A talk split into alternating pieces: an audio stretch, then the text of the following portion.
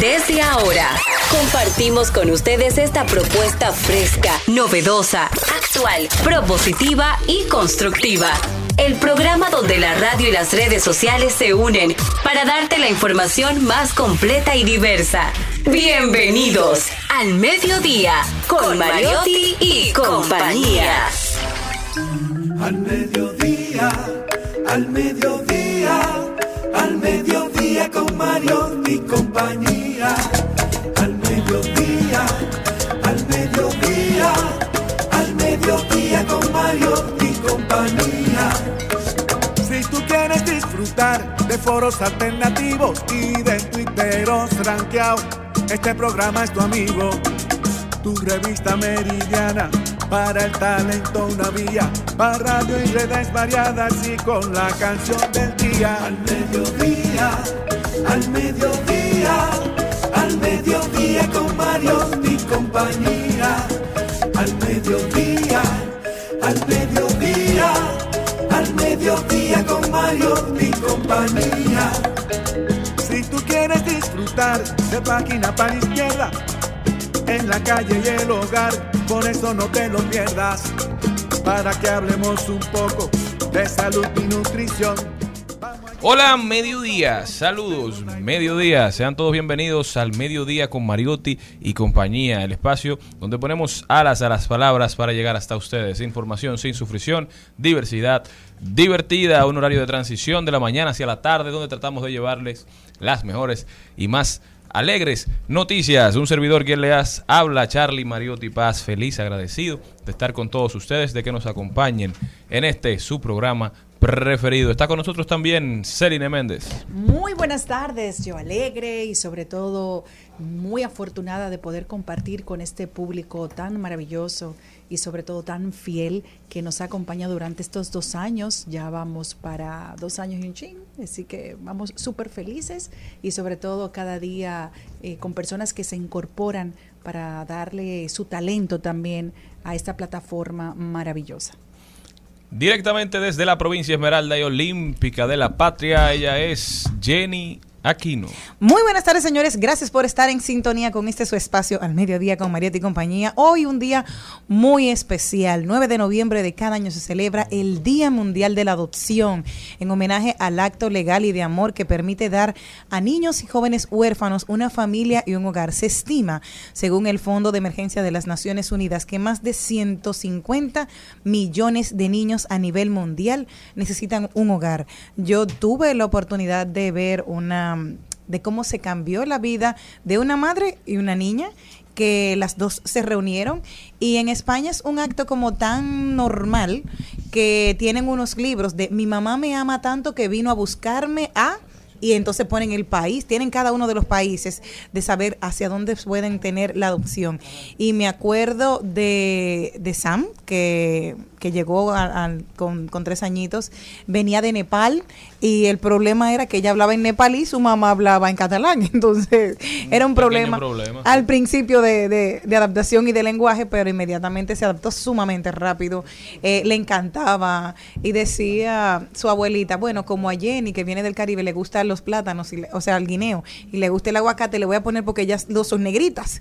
Y al final le fascinaba el arroz, le gustaba, tenía una dieta muy parecida a la mía, pero vi cómo con el tiempo esa niña creció en amor, esa madre tuvo una persona a su lado a quien amar, que necesitaba y quería ser madre. Y miren, este es un día para ello. Que vive el amor, siempre celebrando el cariño, la ternura, el afecto y el amor de madre por sobre todas las cosas. Pero hablando de amor, hablando de cariño, hablando de afecto, ayer Carlos Vives, el cantante colombiano, estrenó la canción Buscando al Caballo, un homenaje a nuestro Johnny Ventura. Esta canción surge cuando este artista colombiano famoso a nivel mundial, Carlos Vives, ¿verdad? Estaba colaborando en un tema con Don Johnny Ventura cuando murió en 2021. Y en este homenaje recuperan imágenes del maestro del merengue dominicano y también colabora con Handy Ventura y la reina del merengue, Mili Quesada. Vamos a escuchar un poquito de este homenaje que le hace Carlos Vives a nuestro eterno Johnny Ventura.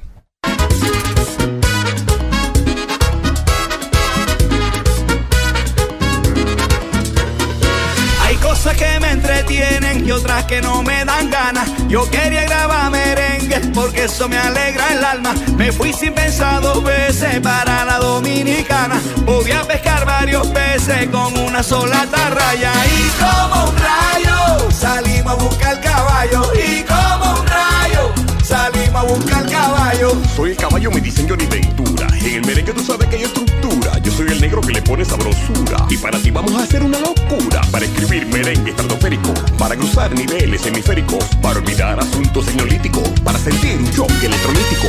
Schubert, Mozart y Chopin son sus canciones tan bellas, pero nada se compara a un merengue de Quisqueya, que pa' toda la termidor y que patata chorreada, Yo estaba en Santo Domingo, más famoso que Victoria, Johnny con su gentileza. Tremendo homenaje de Carlos ay, Vives. Me mira, encantó escuchar a mira. Handy. Se te engrifaron los Me pelos. engrifó. Saben que yo tengo una. Amo a siempre por siempre el caballo mayor. Y a Handy también. O sea que que qué lindo que él tomara ese lugar y por eso me estoy con el sentimentalismo a flor de piel. De Así verdad. es, pero qué bonita canción, qué homenaje tanto a don Johnny Ventura como a la República Dominicana, a nuestro patrimonio cultural que es el merengue. Vamos todos a disfrutarlo, ya tiene, pasa las 200 mil visitas en YouTube, vamos a darle apoyo a este video, vamos a hacer esta canción viral. De repente como un rayo a una mujer que pasaba Le dijo a Mili Quesada Ven que te presento Carlos y como si nada a El programa de hoy empieza con Tu propio camino. Estará con nosotros Andy Reynoso, él es cocinero y creador de su emprendimiento Bollos Verdes. Además, un creador de contenido que se ha ido viral con el nombre de Andy Green. También, luego de eso, nos vamos con Ahí lo dijo. Carlos Vives. Seguiremos escuchando su canción Buscando al caballo. Mili Quesada. Deporte con Carlos Mariotti, rodaremos por el mundo, salud y bienestar. Hoy está con nosotros la doctora Sabrinsky Flores, ella es odontóloga. La última vez que estuvo con nosotros fue un palo y este, no me cabe duda que también lo será. En página para la izquierda, el libro de hoy se llama La mujer que no envejecía, una novela sumamente interesante que vamos a recomendarles un poquito más adelante. Cualquier parecido con Celine Méndez es pura coincidencia. Trending Topic, paso y de paso con Maribel Contreras.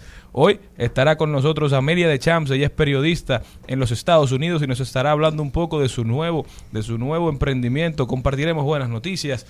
Estaremos con Rodolfo Pou, nuestro experto en temas de la diáspora y en lo que está sucediendo en Estados Unidos, que nos va a estar hablando un poquito de lo que pasó ayer en las elecciones de medio término en los Estados Unidos, los resultados, lo que se espera, pero le adelantamos que el representante de origen dominicano, él nació aquí y luego se fue a los Estados Unidos y es el primer representante a nivel federal que tenemos. Adriano Espaillat ganó la reelección como congresista del Distrito 13 de Nueva York mucha alegría para República Dominicana y después nos vamos para el cine con nuestra queridísima Isabela Bretón que nos viene a traer las principales tendencias en el mundo del cine. Esto y muchísimo más en su programa favorito, Al Mediodía Radio. Tu propio camino en Al Mediodía con Mariotti y compañía. Ahora sí, está con nosotros Andy Reynoso, Andy Green Chef. Andy, bienvenido. Gracias, gracias por la invitación. Andy, cuéntame un poquito de cómo te nace esta pasión por la cocina, porque te veo en Instagram y de verdad que, que se nota que amas lo que haces. Así es. Bueno, el amor por, la- por la cocina, que así yo lo defino, eh, nació en mí desde que, o sea, soy un ni- era un niño pequeño, ya que yo me considero una persona mañosa, dominicanamente hablando. Y, y yo o sea, no... te daba, comías pocas cosas. Exactamente. Entonces mi mamá lo que hacía era que me complacía con lo que a mí me gustaba en aquel entonces. ¿Cómo qué? Esas madres. Uno de mis platos favoritos que actualmente hago a cada rato es la pasta. Dígase los espaguetis, los coditos, macarrones, o sea, en todo, de todas las formas y de todas las maneras. Eso era algo que ella me hacía y algo que yo aprendí a hacer bastante bien. Y desde ese entonces eh, me gusta cocinar y algo que está en mi sangre realmente. Andy, tú eres muy famoso por un plato que se llama los bollos verdes. Entonces, yo quisiera saber qué es, pero no te imagino porque como tú dices que eres mañoso, pienso que es algo como muy natural, muy light. Entonces, ¿cómo aprendiste a hacerlo y a comerlo? ¿Y ¿Y qué qué son? son? Bueno, como el nombre lo dice, bollos verdes son literalmente bollitos de yuca, o sea, a base de yuca, con diferentes rellenos. En este caso tengo de res y de queso blanco. ¿Y por qué Y- verde? Yo pensé, yo me No, no, imaginé no. como de espinaca, con apio. No, tienen eh, un peculiar color que es obviamente verde. ¿Por qué? Y Son real- verdes los bollos. Exacto. ¿Cómo tú se lo das? Yo trato de hacerlo lo más naturalmente posible. Eh, tengo mis secretitos por ahí, Ah. que es algo que a veces trato de cuidar porque... Ingrediente mágico. Exactamente. El punto es que los bollos, eh, con el ingrediente que los preparo para darle el color, no es ni, o sea, no le da, no le cambia el sabor original, ni nos afecta como en, en el estómago, nada de eso. Y literalmente son bollitos clásicos, pero eh, cuando se trata de un bazar o actividades donde yo tengo que ser original, como siempre, yo llevo los bollos verdes y es algo que a la gente le gusta muchísimo. Háblame de estos bollos, eh, de cómo, cómo te surgió la receta. Entonces, ¿viene de una receta familiar? ¿Tú a partir de ahí la modificaste un poco? ¿O te lo inventaste tú? ¿Cómo fue la cosita? Bueno. Ese secretico tú me lo vas a decir a mí. Sí, bueno, como ya men- anteriormente, anteriormente he mencionado, yo cocino y la gente cuando a veces me lleva, me invita a sus hogares, me dice, vamos, vamos a inventar tal receta. Y yo no me cohibo, aunque yo no sepa hacer la receta, yo investigo, indago y la hago a mi manera. Entonces un día yo estaba en la casa de una amiga y me dijo, mira, tú sabes hacer bollito de yuca. Y yo le dije, Oh, sí. exactamente, como dominicano, al fin. Entonces, eh, me... Pero tú no sabías. O sea, yo sí tenía conocimiento, pero no era, eh, no era tan... No lo habías ejecutado. ¿Tú Exactamente. sabías si la yuca era hervida o guayada? Exacto. ¿Tú Todo, sabías? Sí, yo sabía ¿Cómo todo era? eso. La yuca es hervida. Ah, Yo sabía todos los pasos, pero todavía no me había puesto por cuestión a veces de que no me había llegado la idea o así sucesivamente. El punto es que ese día yo hice los bollitos y a ellas y a ellos le encantaron y de ahí eh, ya yo sabía que yo podía hacer bollitos de yuca. Entonces, la gente que quiere tener tus, tus bollitos y tus platos, ¿qué hace? Te llama, te dice, mira, necesito esto, ¿cuál es el plato que más te piden? Eh, ¿Tienes algún menú para vender? Cuéntame un chin de eso. Bueno, realmente debo aclarar que a mí me pasa muchísimo eso de que la gente cuando me ve en las redes sociales piensa que yo tengo o un establecimiento o tengo un cuenta, restaurante. En su cuenta de Andy Green, chef, Andy tiene más de 100 mil seguidores en Instagram ya. ¿eh? Sí. Eh, 103 realmente, mil. eh, como te seguía diciendo, muchísima gente me escribe, a veces hasta para que yo le cocine en sus residencias, un ejemplo, que cuánto yo cobro. Yo te- por eso yo te pregunté ahorita. Pero eh, me gusta aclarar ya que yo empecé creando contenido de comida porque es algo que me gusta y que entiendo que a la gente también lo engancha. Y los bollitos de yucas, de, ya yo, de yuca, ya yo lo, lo, lo hice como un emprendimiento porque participé en una feria de emprendimiento. Y de ahí eh, muchísima gente me dijo, no, ya tú tienes que quedarte con ese emprendimiento porque es algo original y es algo que te va a dar eh, cierta entrada y que yo sé que va a tener éxito y así fue. Entonces lo que hice fue, después que terminé la feria de emprendimiento, eh, seguí vendiendo, duré como dos, dos semanas en el proceso, pero me hacían, me hacía falta hacer unos reajustes que por ahora estoy pausado, pero eso con Dios mediante viene. Tú sabes que me da mucha alegría verte haciendo algo que es muy dominicano, una comida que, que se hace en las casas, que uno se la come con, con mucha, digamos, recurrencia, pero la gente a veces como que no le tiene respeto a estos platos No. y entonces no lo ve como una modalidad de negocio. Sin embargo, hay negocios que de un plato típico han construido todo un imperio. Y pongo el ejemplo de, de en la romana, que se hizo famoso con los kipes y vende de todo. O Eh, el chef Leandro con los mufongos. con la barrigada La también. barrigada. Sí. Eh, hay un negocio que se llama Las Empanadas, que están haciendo empanadas de muy buena calidad, tanto la masa como el relleno, y están en todos los lugares. Entonces, si tú haces estos bollitos con un elemento diferenciador, si lo haces bien hecho, con higiene, con buena forma, con buen relleno, yo sé que te va a ir muy, muy bien. ¿Qué esperas? ¿Ya tienen local? ¿O están solamente en Baní? ¿O tú haces envíos al país completo? Bueno, yo soy un tipo de persona que vengo arrastrando un consejo que me dio un maestro una vez en mi secundaria. Él me decía que para las personas a veces lograr las cosas tienen que tener dedicación y sobre todo utilizar la lógica. Entonces, actualmente, Se llamaba Darian, ese profesor. No, no. un- un colaborador de nosotros. actualmente yo no tengo los recursos necesarios como para yo o alquilar un establecimiento o un local Entonces yo lo que hago es que lo estoy haciendo como debería ser, a mi entender, lo correcto, empezando poco a poco, Desde paso tu a casa, como debe ser. paso a paso. Y algo que yo sé que va a tener sus frutos porque ya el conocimiento, gracias a Dios, en Baní lo tengo. Muchísima gente me conoce, eso es diario, que me topo con gente en la calle, que me Pero tú escriben. estás vendiendo tu- actual- actualmente tu comida o si te la encargan o no. No, es que realmente yo introduje al mundo de las redes sociales porque yo quería ser influencer. Yo quería, un ejemplo, eh, proyectar en las redes sociales quién yo soy.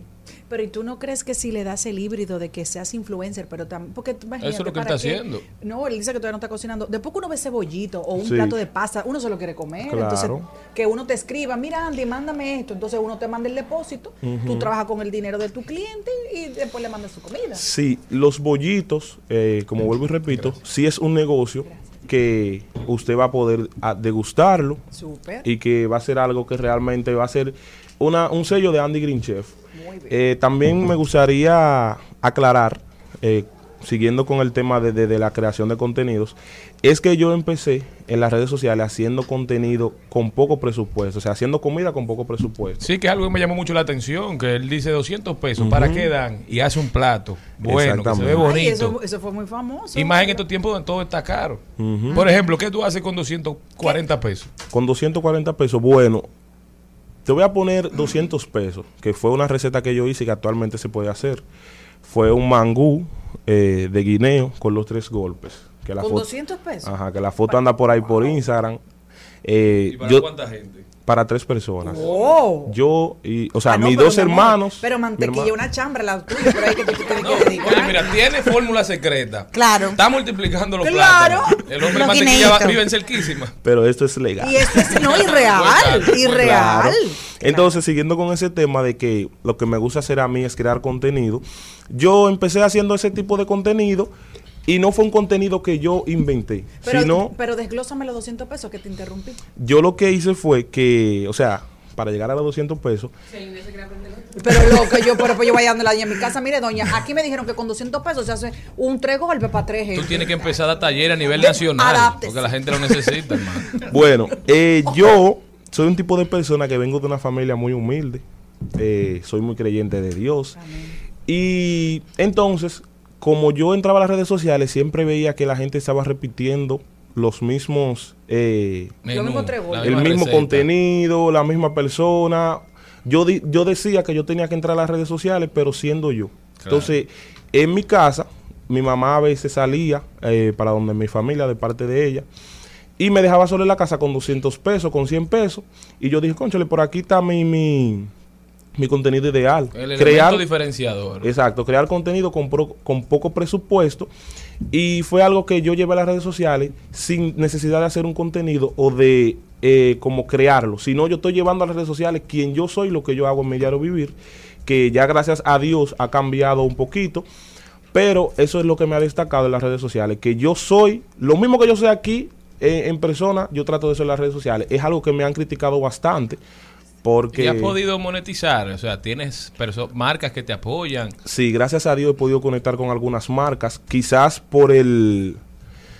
No sé si por mi, por mi manejo, porque ahora actualmente no tengo a nadie que me maneje, he sido yo solo. Algunas marcas se han Tú lo estás retractado. haciendo muy bien. Muy bien. Y en TikTok Aprovechar para 300 y felicitarte. pico de mil de seguidores. Valejo el muchacho. Y eh, quizás no sé si es por ser el manejo, vuelvo y lo repito, algunas marcas se han retractado, no sé si es que yo a la hora de enviarle mi propuesta, no sé qué pasa, pero sí actualmente trabajo con marcas que ahora en diciembre, si Dios quiere, voy a tener que, ya tengo un itinerario de contenido que hacer y es algo que poco a poco eh, yo sé que voy a ir logrando y así. Dos cosas que quiero saber de ti. Dulces haces, porque hemos hablado de la parte salada, y dulces eh, o, o vas a explorar o no, o, o no eres muy dulcero, porque hay personas que son saladas y otras que son dulces, eso es una de las cosas.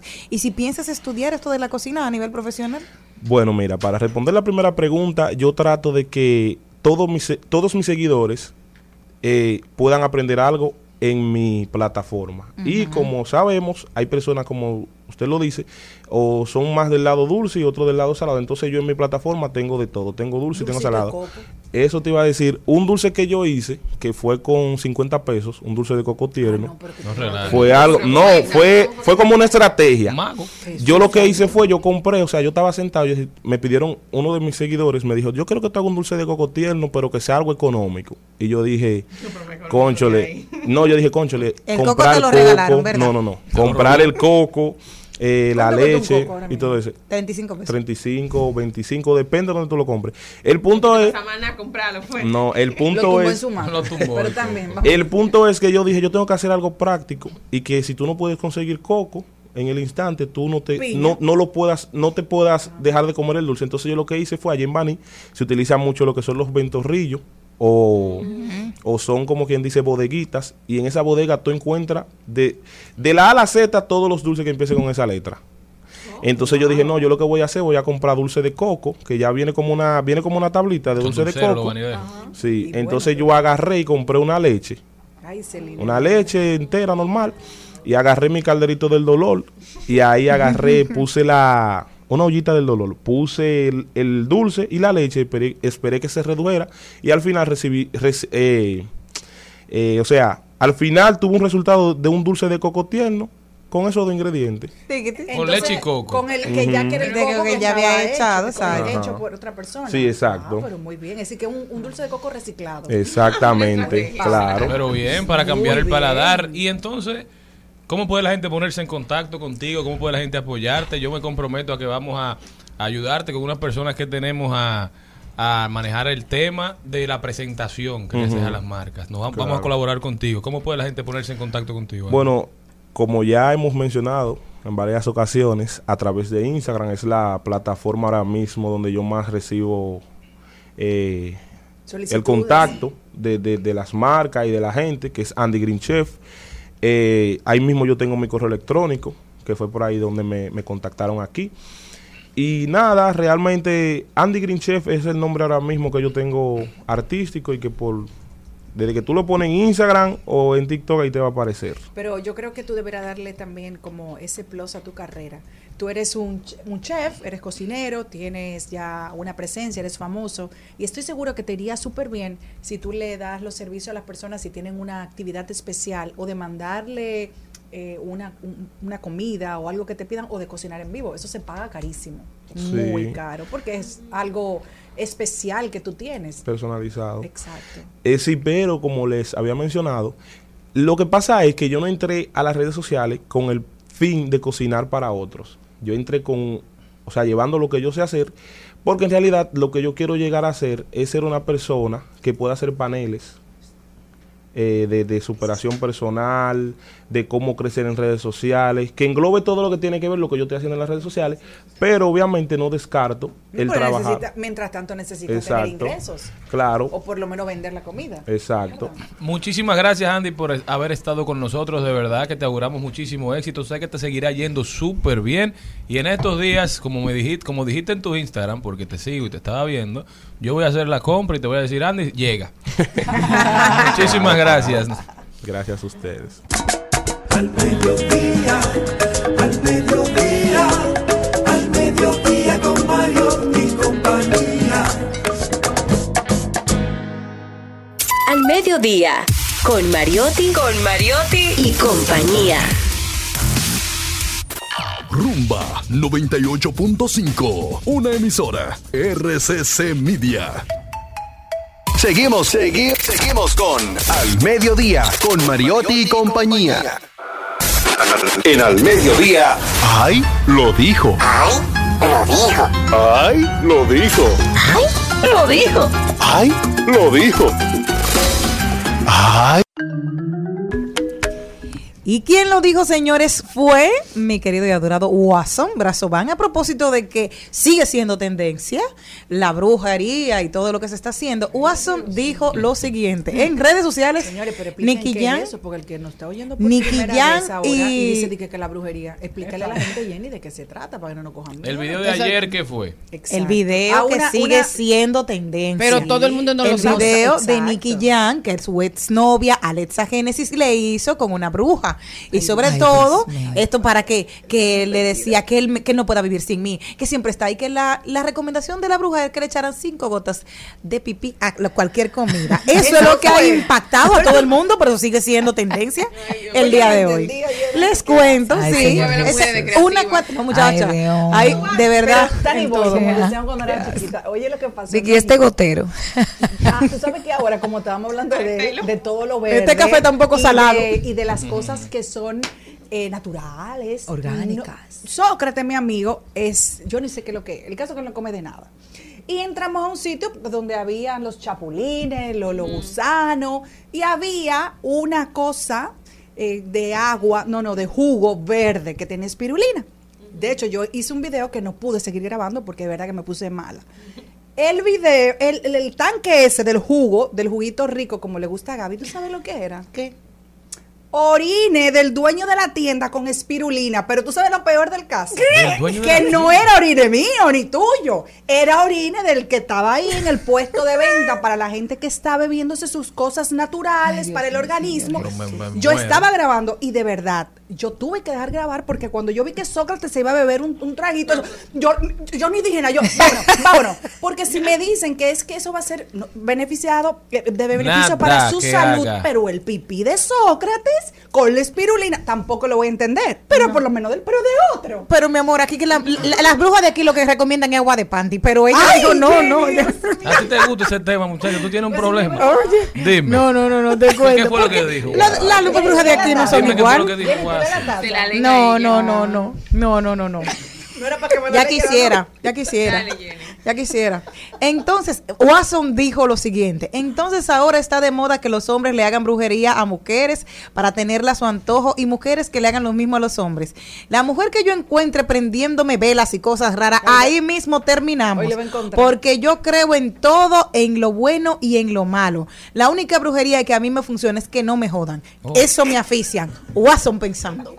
Bueno, guau. Pero bien. Ahí soy está. buena candidata. ¿Te gusta, ¿Te gusta Watson? Oye, Para nada, bien. no, Watson es amiguito de nosotros. Pero, no, en contexto con lo que él dice, Sí. no molesto, eso es un sinónimo, pero en- como él lo dijo, yo no molesto para nada, que yo no tengo tiempo. Bueno, No. yo creo Ni que novio tampoco quien molestar. Está. yo creo que Pero son, son pequeños detalles, ¿verdad? tú que hoy eres el hombre entre las mujeres, yo creo que ese es el mejor enamoramiento, una mujer que no sea tóxica, igual también un hombre. Sí, sí, eso debe ser recíproco. En esta época todo el mundo tiene demasiado, demasiadas obligaciones. Hay gente y que- el teléfono nos ha mal acostumbrado Eso a querer mismo. te- estar en constante contacto, señores. Ahí uno tiene que hacerse falta, darse la oportunidad de cuando uno se vea en la tarde preguntarte cómo te fue, qué hiciste, dónde tú estabas. Eso triste. Eso, Eh, da, no, eso y da si no hay gente que te gusto. digo, no es que a mí me pase, porque eso yo no lo tolero, ni tampoco lo hago. Te marcan una vez y de repente le entran 52 llamadas de corrido a la gente. Ah, sí, que no lo cogiste. Lo- Pero Yo te escribí por WhatsApp.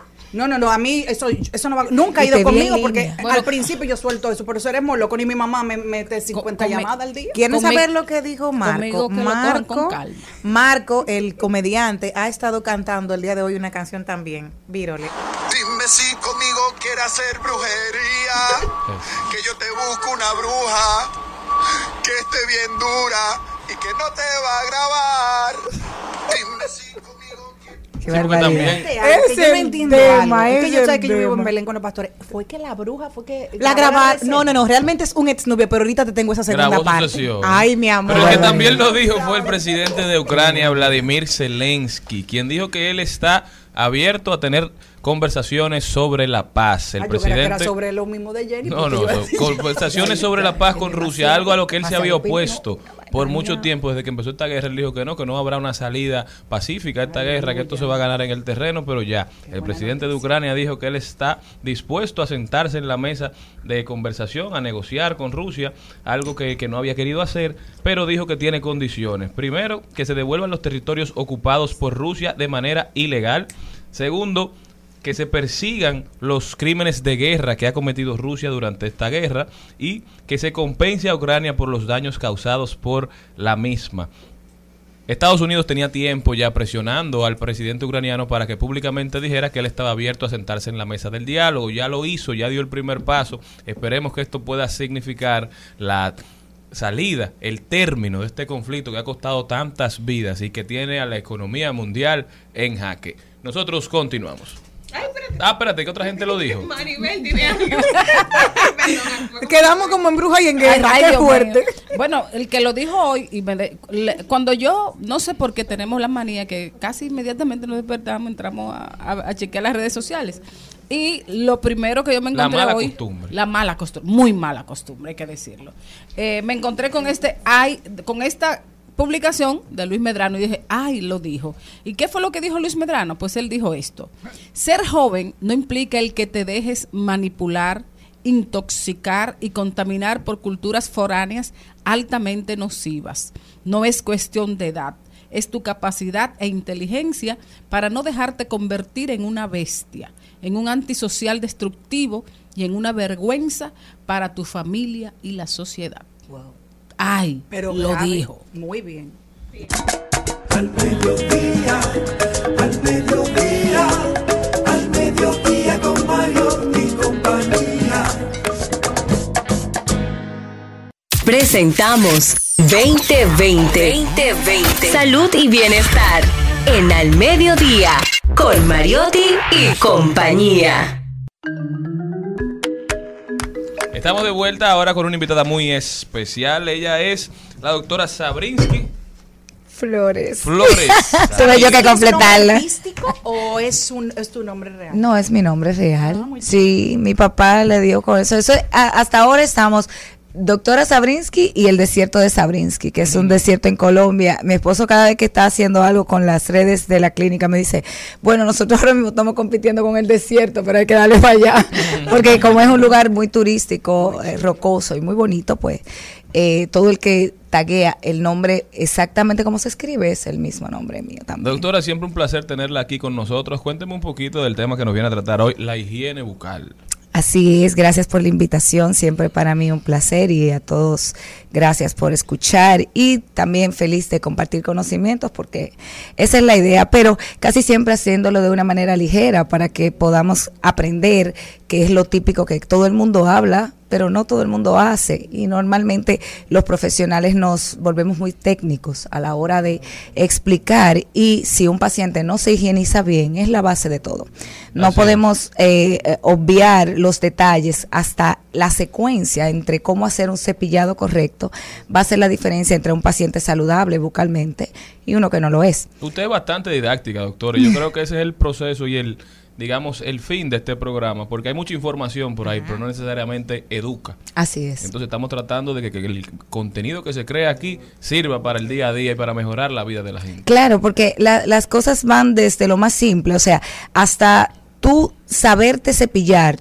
Todo el que tú le preguntas, ¿usted se cepilló esta mañana? Claro que sí. Ahora, ¿cómo usted lo hizo? Va a ser la diferencia entre una boca que sea realmente cepillada. Ayer mi sobrino mayor me mandó un texto y me dice, tía, esto es real, lo que dice esa joven. O sea, una persona en YouTube diciendo que la lengua no se cepillaba.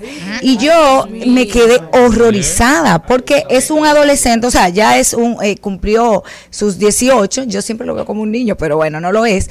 Y él me decía, dime si es cierto, y la joven decía que la lengua tiene la capacidad de limpiarse sola, que cuando usted... co- Entonces yo me quedo pensando porque tenía muchísimos views, Pues me puse ya- a verlo. Seguro se estudió. No, no, no, no, no, no, no, no, no, no, que estamos avasallados por malas informaciones en las redes sociales. Entonces, cuando tú te expones a eso, algo tan simple y tan sencillo como una información de un cepillado puede hacer que una persona tenga problemas serios. O sea, el, eh, yo he recibido pacientes, niños principalmente, entre que 10, 9 años, que tienen una infección en la lengua y es simplemente porque quien los cepilla y quien los enseñó a cepillarse no fue un dentista, fue su mamá, su papá, mira, cepíllate, en lo que yo te voy arreglando y en lo que lo yo te más pongo lo- normal. lo más normal. Pero el niño no sabe que la lengua se cepilla porque no es dientes. Entonces tenemos una publicidad o una forma de llamar al cepillado dientes. Cepíllate los dientes, pero la boca conforma labios, carrillos, ¿Qué lengua. o se sea, cepilla de la boca, doctor? todo. Ah, para que usted se lo De hecho, los cepillos dentales, los cepillos dentales tienen al dorso, sí, al- a la contraparte de las cerdas, tienen algunos que tienen como si fueran unas gomitas Sí, en forma de, de- de puntitas, que eso, sirve, sí, para la lengua y también para los carrillos. Los carrillos son los buchitos del lado adentro. Eso toma un mal olor, que a veces yo le digo a los pacientes, si usted se está tomando un vaso de agua, un vaso de jugo, o lo que sea que se esté tomando, fresco o no, paséelo por la boca. O sea, deje que corra por todo lo que es la boca. Haga un buchito. Si usted no se siente cómodo haciendo eso, entonces hay un problema. ¿Por qué? Porque si le da molestia cuando usted hace un buche, como que tú agarres el agua y hagas esto y lo tragues luego, si eso te da molestia atrás, entonces hay un problema de sensibilidad que Y si debe de ser trabajado. Y si hay problema de sensibilidad, ¿qué le está pasando al paciente? puede ser que haya tenido un cepillado agresivo constante que le hace surcos, eh, eh, eh, porque la gente hace esto. A veces en lo que se está bañando, no se está tomando el tiempo frente a un espejo, que es lo que yo le digo a los pacientes, disfruta un cepillado porque es un privilegio tener dientes y también es un privilegio tener salud bucal. Es, o sea, a veces tú, ¿cómo es posible? Tú te vas a meter a bañar y tú te vas a ver hasta las uñas de los pies, pero no vas a ver los dientes. Entonces, si tú te descuidas, fácilmente tú empiezas cepillándote de este lado y tú terminas ahí mismo y no te moviste, pero no te diste cuenta porque no lo miraste. Entonces, mírate. No había pensado nunca en eso. Es así, porque es una ma- es como automático. Si uno está pensando. De hecho, los pacientes, clínicamente te lo digo porque lo veo a diario, tienen un lado más limpio que otro. Ese es el en el que tú empezaste y fácilmente terminaste. O sea, yo me, yo me quedo, yo me tomo el tiempo con los pacientes y yo digo, mira, arranca aquí. Aquí, frente al espejo, pasa dos veces de forma circular entre el diente y la encía, frente al espejo, que tú lo veas. Contate desde allá, desde el último que tú te viste, porque se existe. Y está participando en la masticación. Entonces, tú, uno, dos, y pasa al de adelante, uno, dos, uno, dos, uno, dos, hasta acá. Luego te vas por dentro, en el mismo cuadrante, o sea, arriba, y te vas por dentro, uno, dos, uno, dos, uno, dos, hasta atrás. Entonces, luego bajas y tienes otra cara por abajo. Uno, dos, debe ser así. Pero una vez que tú terminas, entonces vamos con los tejidos blandos. La lengua no se cepilla así hasta vomitar. La gente no lo entiende. Tú te- de hecho, hay gente que si cree que no le da de eso de vomitar, no la lavó hasta atrás y no es correcto. Simplemente la lengua se cepilla de forma circular, masajeada, sí. Y también hay, hay- hay algunos cepillos que traen un cepillito circular del- en, en el mango. Exactamente. uno- eh, a veces, lengua. a mí no me gusta mucho automatizarle el cepillado a los pacientes porque se acomodan. Mm. Entonces, el cepillo no tiene ojos. El cepillo, más que el cepillo, es la técnica. O sea, en la técnica del cepillado es lo que va a hacer la salud bucal, no el cepillo. El- hay algo que me llama mucho la atención. No todo el mundo tiene los dientes estándares. O sea, hay personas que yo le he visto como algo, yo como los dientecitos de ratón, que son como pequeñitos. Sí, así, como así sencilla, así, como pequeñitos. No, pero yo lo he visto más pequeñito que los tuyos. Claro. ¿Qué, qué, ¿Cuál es el, el cepillo que deben utilizar para ese tipo de...? Porque no tienen no tienen una hacha como las mías, como decían la gente. No, es que, No, es que vuel- vuelvo, al- a, vuelvo a lo que te explicaba, Jenny. Vuelvo a lo que te explicaba. No es el cepillo, es la técnica. Pero como tú Esa persona buscar, que tiene que esos dientes pequeños, no cepillaba unos dientes grandes y ahora unos pequeños, siempre ha visto esos. O sea, es, es una cuestión de tú saber cómo es tu boca, es lo mismo que el que tiene labios grandes, el que tiene... Ayer hablaba en un programa que, que, me, que me invitaran, hablábamos de la queilitis angular, o sea, la boquilla, y nadie habla de eso, la boquera esa, esa apertura que duele muchísimo y que normalmente se descuida son hongos. Y la gente no lo ve, pero están en la boca. Y la boca es la entrada a toda la vía digestiva. Así mismo, y se contagia. Y se contagia. Doctora, o sea, eh, cuando eh, la gente tiene que hacer cuando te va a besar a alguien, pregúntele cuántas veces se cepilla al día.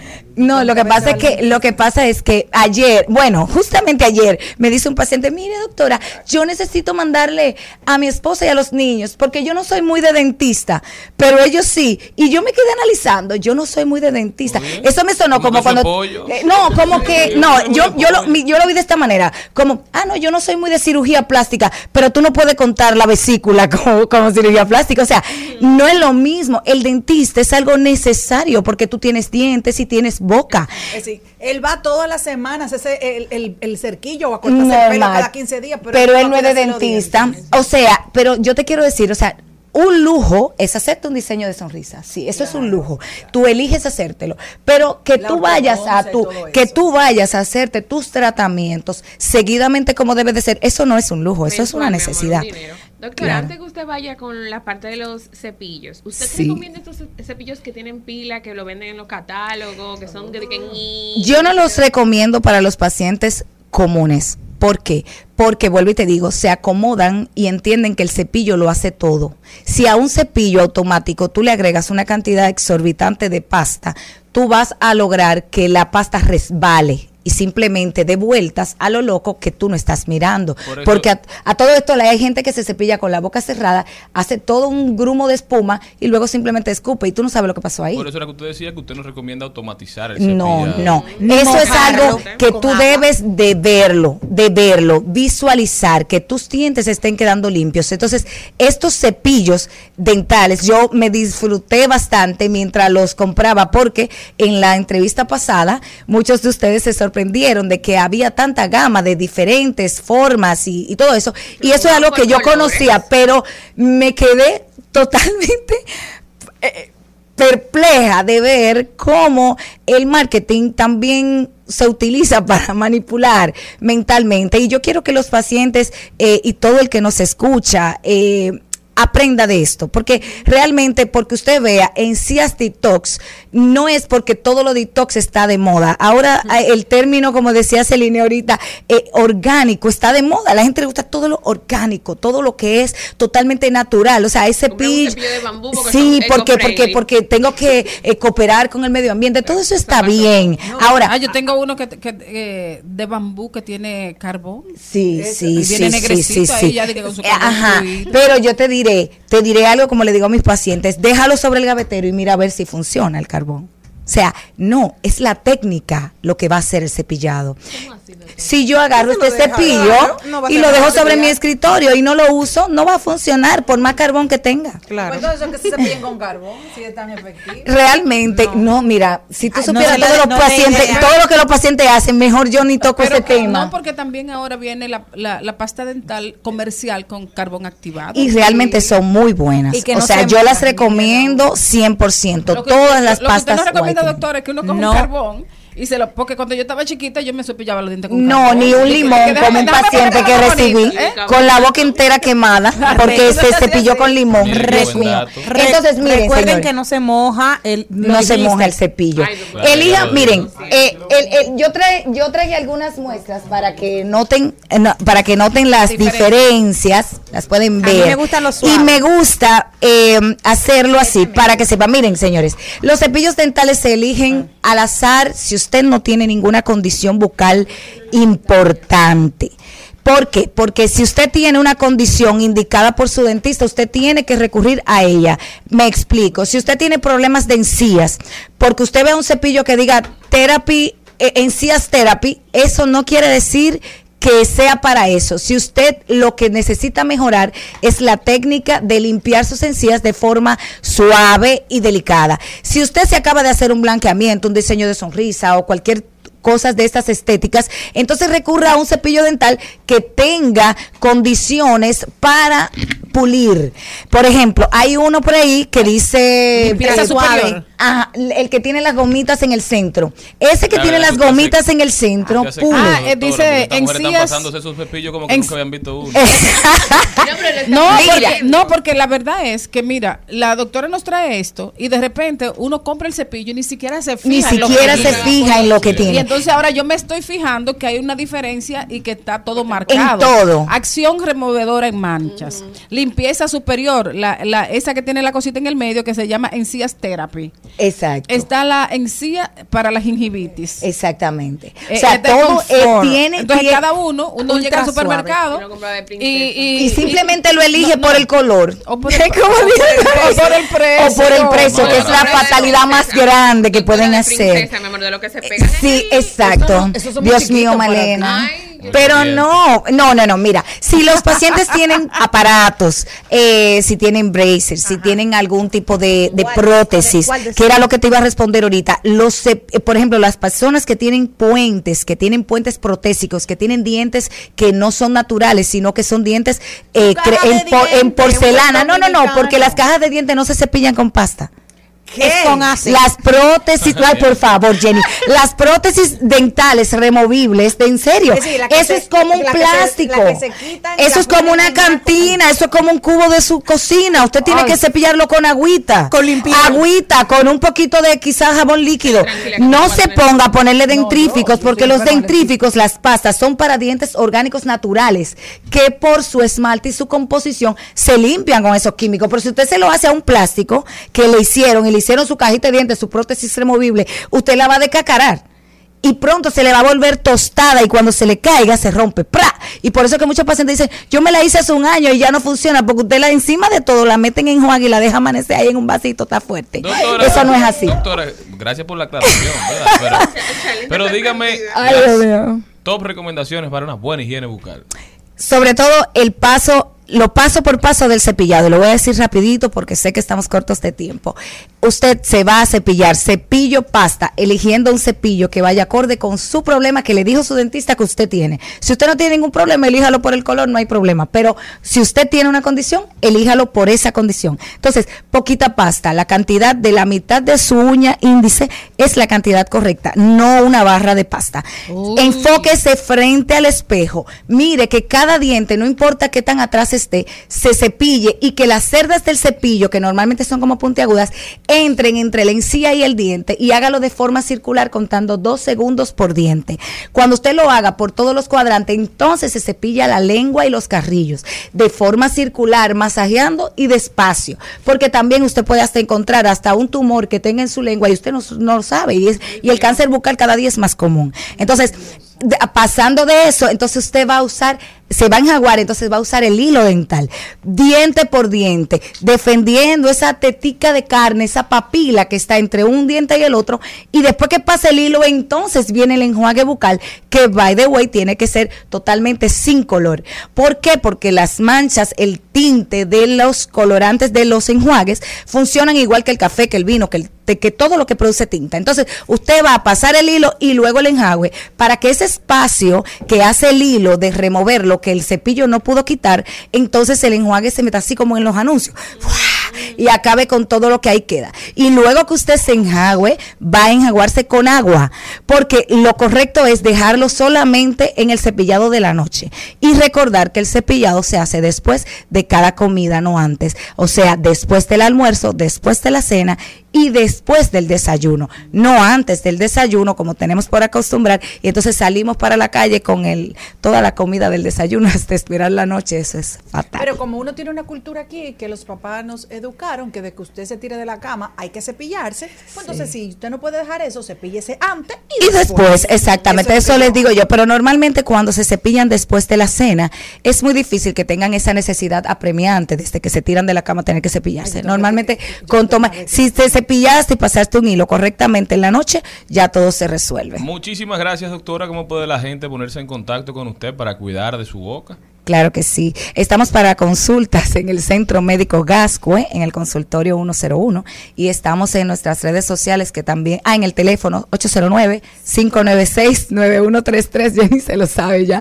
En este teléfono hay consultas virtuales para las personas que no viven en el país y pueden hacer todas sus citas antes de venir y así saber qué van a hacer, si más o menos.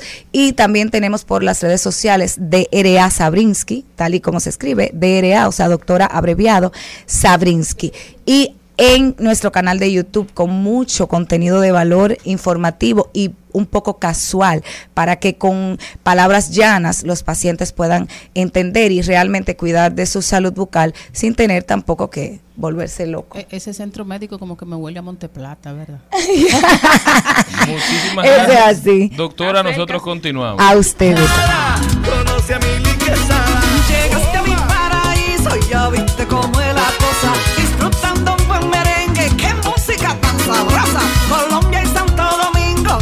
tierras muy hermosas. Se abrazan en un merengue y ya tú ves cuánto se goza. Porque la música es un ser que te hace renacer y se deja querer y te eriza la piel con su alma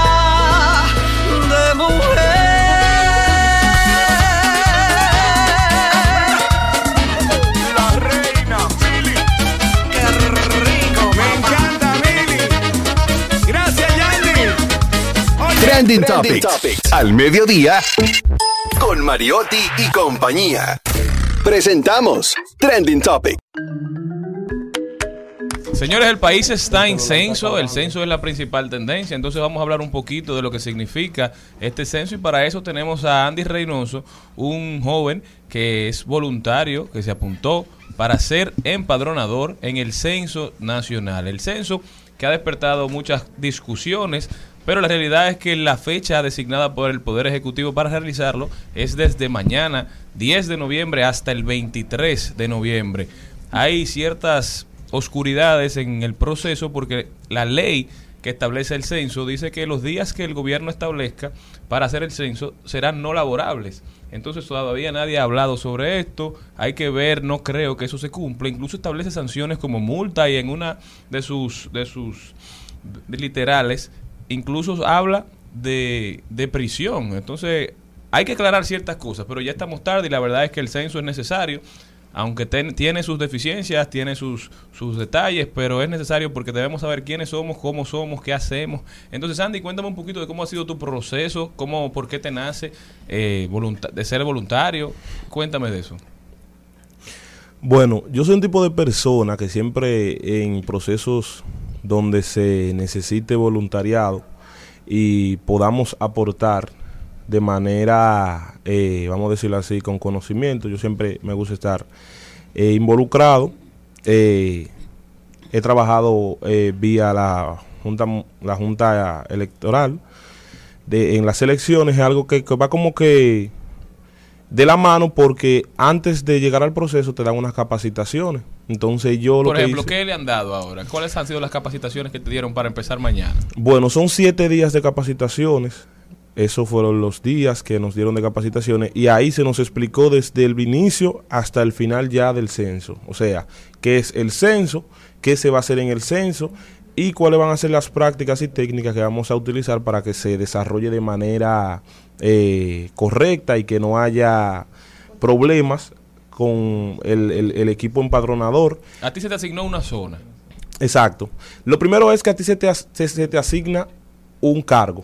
Tú puedes ser supervisor de área o de, o de zona, o puedes ser empadronador, que en mi caso yo voy a ser empadronador. Empadronadores son aquellos que van casa por casa haciendo las encuestas, que en este caso son 67 preguntas. Y los supervisores son los que obviamente, como dice la, la palabra, supervisan ese trabajo y que tienen que hacer el 10% del trabajo. Eh, a mí me tocó en el área de donde yo vivo, que es allá en Baní, se llama eh, Escondido. ¿Y tienes una meta de casas o es todas las casas de la zona, por ejemplo? Ellos en ese proceso es- nos exigen a nosotros como empadronadores que eh, la meta sean 15 casas diarias por empadronador. Ok, es durante decir, todos es- los 13 días. Exacto, es un equipo que se conforma de cinco personas, cuatro empadronadores y un supervisor.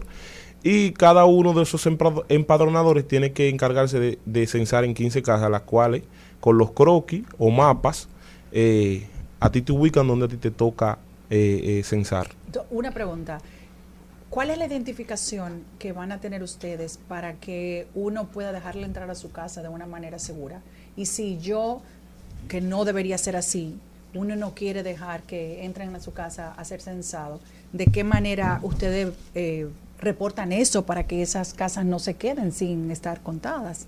Bueno, en cuanto a la eh, como usted dice, La la identificación. que vamos a tener será una, una gorra o cachucha, eh, un chaleco, vamos a tener un carnet donde ahí van a estar nuestros datos personales y una tableta que desde que usted vea ese logo que dice ONE ahí, ya usted sabe que eso es, es por el censo. Y es algo que en el caso de que nosotros querramos censar una casa o a una persona y esa persona se rehúsa a que lo censen, nosotros tenemos que comunicar a nuestro supervisor y él le va a notificar al encargado de polígono y el encargado de polígono le va a, a reportar al encargado de municipio municipal. Bueno, Andy, muchísimas gracias. De verdad que auguramos mucho éxito a este proceso. Tenemos altas expectativas. Creo que es una necesidad. Incluso hace mucho tiempo que debió hacerse, pero por razones que todos conocemos, el proceso se, se alargó. Pero entonces, Andy, tus expectativas, vas a durar los 13 días, le cubren la comida. O sea, todo eso está, se lo han planteado, le han explicado. Son 67 preguntas. Entonces, cuéntame ¿Dónde, ¿Desde dónde sales? ¿Con quién hablas? Mira, eh, lo primero es que muchísima gente, yo sé que tiene la duda de cómo se aplicaba para trabajar en el censo. Ellos lanzaron una plataforma de reclutamiento donde tú ingresabas con tu cédula, eh, tu, número, tu cédula, y ahí ellos empezaban a, te- o sea, te ponían un cuestionario que te pedía los datos que ellos estaban buscando. ¿Qué datos? Bueno, eh, si tú trabajas, si estás en nómina del gobierno, si tienes 100% disponibilidad de trabajo, es decir, que eso era uno de los principales eh, requisitos, uno de los principales requisitos para trabajar. Y ya en el momento que tú accedes a tomar los siete días de capacitación, ya tú te responsabilizas a que ahí tú no puedes echar para atrás, como dicen, ya tú tienes que comprometerte con eso y cumplir con ese, esa responsabilidad que está en las manos de nosotros, porque imagínense, si no hay encuestadores que vayan casa por casa, por más que el gobierno quiera hacer el censo, no se va a poder lograr. Así es, Andy. Muchísimas gracias por haber estado con nosotros. De verdad que, que logramos muchísimo éxito. Esperamos que te vaya bien. Y, Y la población que colabore, la que lo gente que, nos escucha, si les interesa lo que decía Celine de cuáles son los distintivos, cómo reconocer a las personas que están trabajando en el censo, en la página de la ONU ellos ya publicaron cuál será el uniforme, el carnet con los datos que tiene un código QR. Tome todas las precauciones del lugar porque la inseguridad es una realidad en este país, lo entendemos, y pero y si se ha viralizado, todo el mundo tiene la misma inquietante, todo el mundo tiene el, el mismo tema con este proceso, pero identifíquese, digo, edúquese. Y el código QR, como dice Charlene, es el que usted está utilizando en los restaurantes que se ha quedado. Usted le pone su celular y ahí le va a dar le- le- le- la, Lo manda a la ver si esa es foto, la persona. Y ahí usted puede abrir la información. Ujú. Ya está seguro. Y, y tiene que. ¿Cuántas preguntas son? Son 67 preguntas. Ah, qué O sea, chévere. Yo ¿qué- pensé que eran ciento y pico. No. Qué bueno. ¿Qué tiempo está estipulado que dure una, un, un sensor en una casa? Bueno, eh, anteriormente, que fue en el 2010, se utilizaba una boleta que era física, de Yo cartón. la recuerdan. Ahora, en, el- en este, en, estos, a- en este año, se va a utilizar una tableta electrónica, que es algo más ágil para utilizar, que solamente... Depende de los dedos de- del digitador. No, por eso, El en el, en- entrenamiento. por eso el entrenamiento y en la plataforma de reclutamiento te preguntaban cuál es tu experiencia o cuál es tu, tu, Tu manejo de la... tu manejo de la tecnología. Entonces, tú duras como una hora en una casa. No, menos. O sea, está pues, o sea, está previsto que sea menos, pero todo depende el tipo de persona que tú vayas a encuestar. Sí, porque, una señora si un ejemplo, una persona que sea joven y viva sola, que va a ser encuestada, te puede responder en menos tiempo que una persona que sea mayor de edad, que tenga quizás una discapacidad. Entonces, eh, todo depende eh, el, el- La a quien vayamos y- a censar. O sea, Exactamente. eh, eh, uno, so- uno solo por casa, ¿verdad? Eh, no, eso es Es importante saber. Eso es otra, otra cosa que hay que aclarar. Muchísima gente tiene la, la, la, la equivocación de que cuando se dice hogar y, hogar y vivienda, entienden que es una casa. No, la diferencia entre un hogar y una vivienda, eh, la diferencia entre un hogar y una vivienda es que en el hogar todos colaboran con los gastos. O sea, no, en la vivienda todos colaboran con los gastos. Un ejemplo, tú vives en tu familia, eh, mamá y papá pagan todo y ustedes como hijos eh, solamente consumen... Soy mantenida. Exacto. Esa es la vivienda. Ahora el hogar es donde cada quien se costea lo suyo. Es decir, que tú puedes tener una vivienda y en una habitación puede vivir tu hermana y tu hermana allá adentro tiene una neverita, tiene una estufita, a tu hermana hay que censarla. Eso es la boleta, eh, lo dice, cuántas personas habitan en la casa y si, un ejemplo, se costean sus gastos, ya es un hogar y a esa persona hay que censarla, pero no será la misma pregunta. Bueno, Andy, muchísimas gracias. De verdad que esperemos que te vaya bien y que le vaya bien a todo el proceso del censo. Vamos todos a colaborar, pero tomando las medidas de lugar. Continuamos. Escuchas Al Mediodía con Mariotti y compañía. Rumba 98.5, una emisora RCC Media. Seguimos, seguimos, seguimos con Al Mediodía, con Mariotti y compañía. Trending, Topics. Al Mediodía, con Mariotti y compañía. Presentamos Trending Topics. Estamos de vuelta, mi gente. Muchísimas gracias por continuar con nosotros en el Mediodía Radio. Vamos a ver cuáles son las principales tendencias en las redes sociales. Arran- bueno, lo siento, pero sigue siendo tendencia. Hay dos cosas que son tendencia. La canción del gran combo, que tú me tienes temblando de noche y de día, tú, me hiciste brujería. Y ahí van todo el mundo, está haciendo memes a dos, exacto, a dos manos. Y segundo, Miguel Mauat, que es el ex novio de Alexa, él primero dijo. Dice, no solo practicó la brujería con, conmigo y Nicky Jan, también lo hizo a Maluma, Sebastián Yatra, Shannon de Lima, Ninosca Vázquez, Javier R., Larry Blanc y su mamá, su novia. Tengo pruebas de todo. Así Pero una que cosa, esas él va a personas, seguir. esas personas eran su novio también. No, no, no, no. Que la exnovia de él, que es la que hizo la brujería. Por eso, ella era también pareja de toda esa gente que tú dijiste. No, no, no, no, no, pero le hizo brujería a todas ellos también. O sea, y Oh. ella y él tiene video de todo. Y lo puso ahí, señores. Esto no se va a acabar por ahora. También Shakira no deja de ser tendencia porque hoy va ahora está modelando con la marca Blueberry. Mm, Blackberry, sí. Bullberry. Bullberry, perfecto, gracias. Ese la otra era una fruta que a mí me gusta mucho. Sí, a mí la confundí, me encantó. Pero sí, está espectacular en un vestido en transparencia, muy ella, con una, con una, vuelve a empezar a, a recomponerse Shakira y comenzó con esta, esta, esta, este acuerdo económico con esta A ti te encanta. Shakira, la brujería, el patinaje. No, no, no. La verdad que si algo tú eres una mujer consistente. Sí, Por eso te quiero tanto.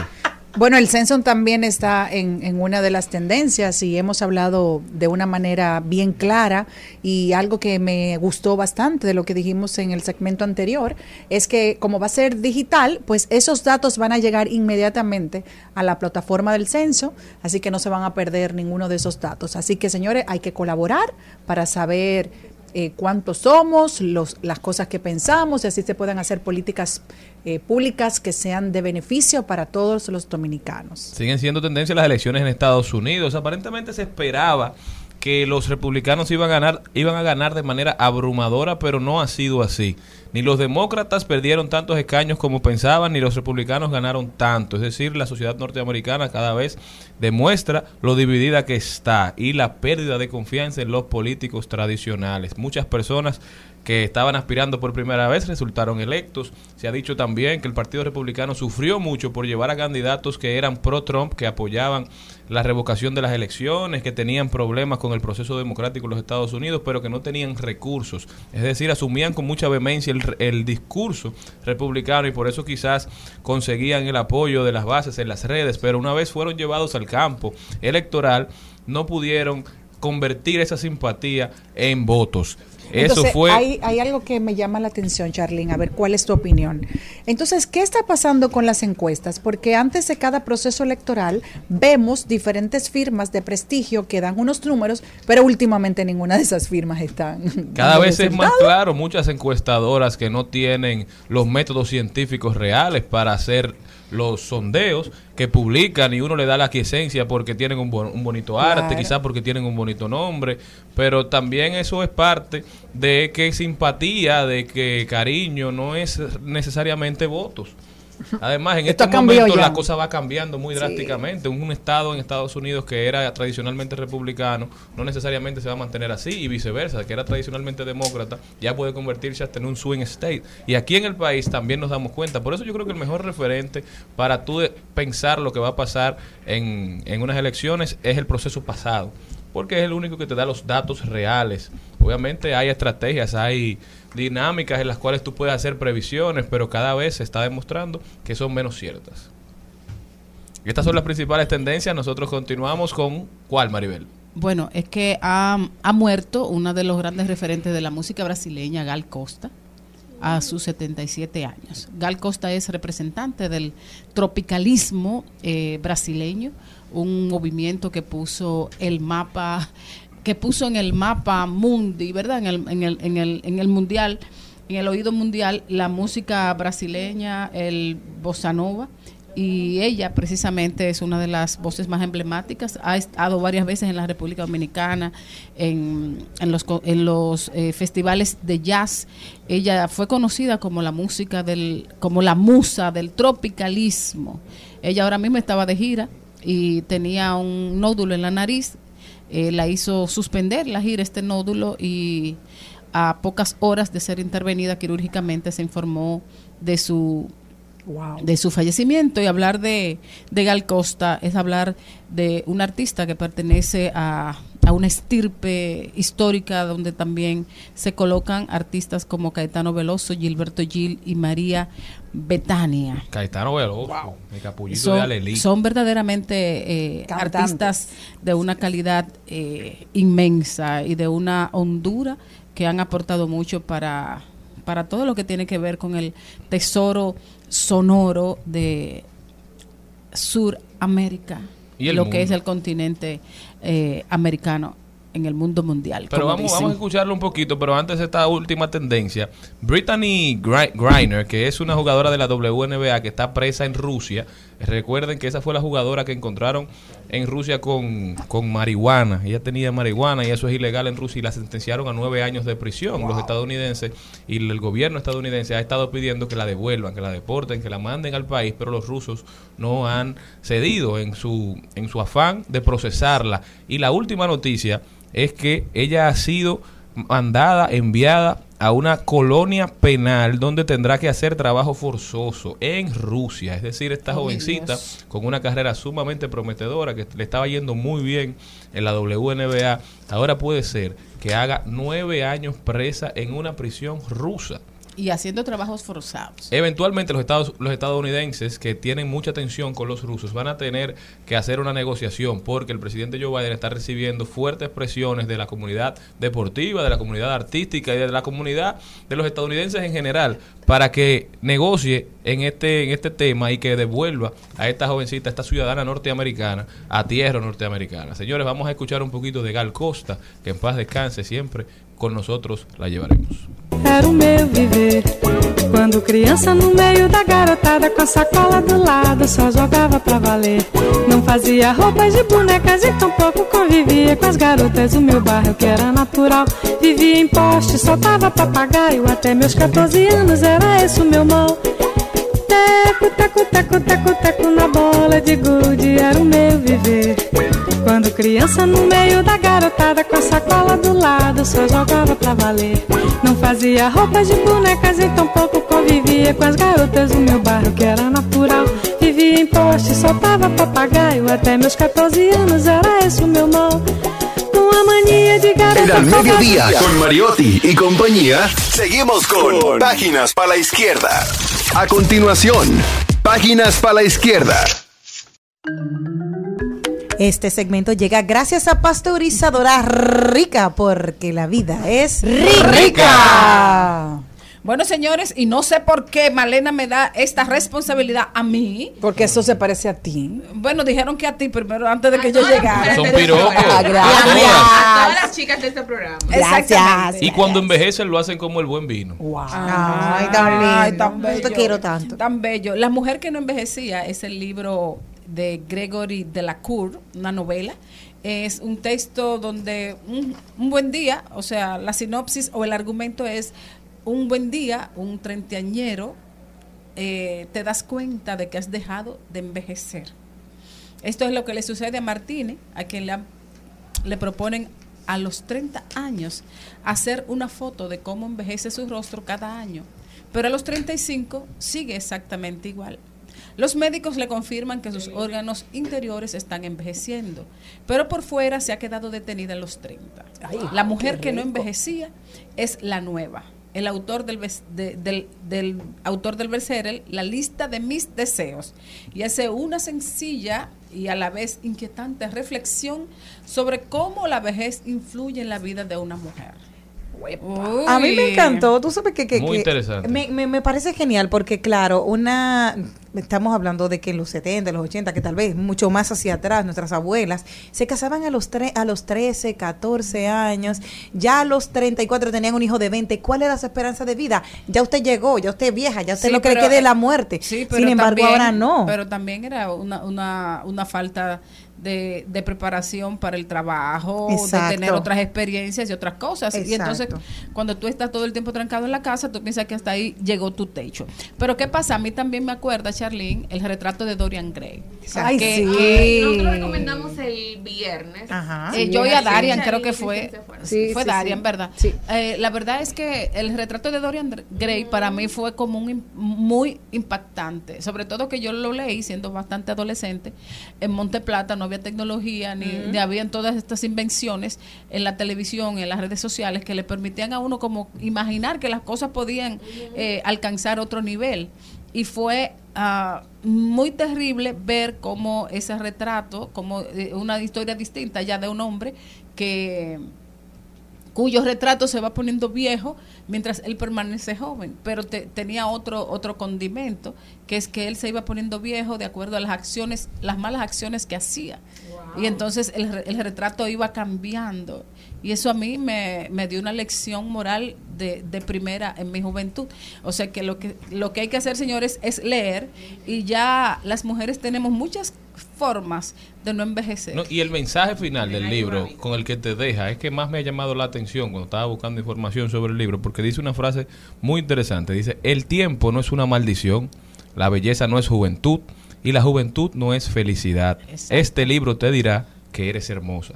Ah, qué lindo. Muy Me encanta, me Hay que encanta. leerlo, hay que Ya leerlo. saben qué buena recomendación. Gracias a Pasteurizadora Rica, porque la vida y las mujeres siempre somos ricas. En Al Mediodía, con Mariotti, con Mariotti y compañía, hablemos de tecnología.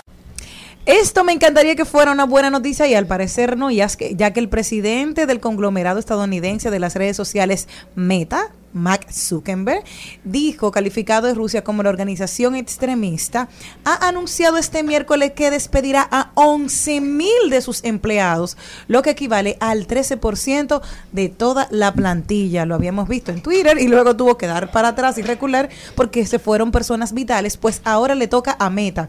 En un comunicado publicado en su blog, Zuckerberg reconoció que sus proyecciones optimistas sobre la compañía matriz de Facebook, Instagram y WhatsApp no se materializaron. El empresario recordó que con el inicio de la pandemia del COVID-19, la sociedad global se trasladó al mundo virtual, provocando un aumento del comercio electrónico. Y esto, por su parte, disparó las ganancias de las empresas tecnológicas, pero esto no se mantuvo en el tiempo. Claro, estuvimos en una burbuja durante unos meses en la que todos estuvimos encerrados, todos tuvimos que readaptarnos y la única forma de tú salir al mundo exterior era la compra y hay que saber que nosotros habíamos hablado aquí que psicológicamente tú compras más cuando estás deprimido y estábamos en un momento de supervivencia, todo el mundo se fue al comercio electrónico. Esa no es la realidad. Entonces ahora se han encontrado y se están dando de bruces con esta realidad ahora de que van a tener que disminuir el 13% de la plantilla. 11 mil empleados se van a quedar Y sin el trabajo. primer despido masivo que debe hacer Facebook en toda su historia. Claro.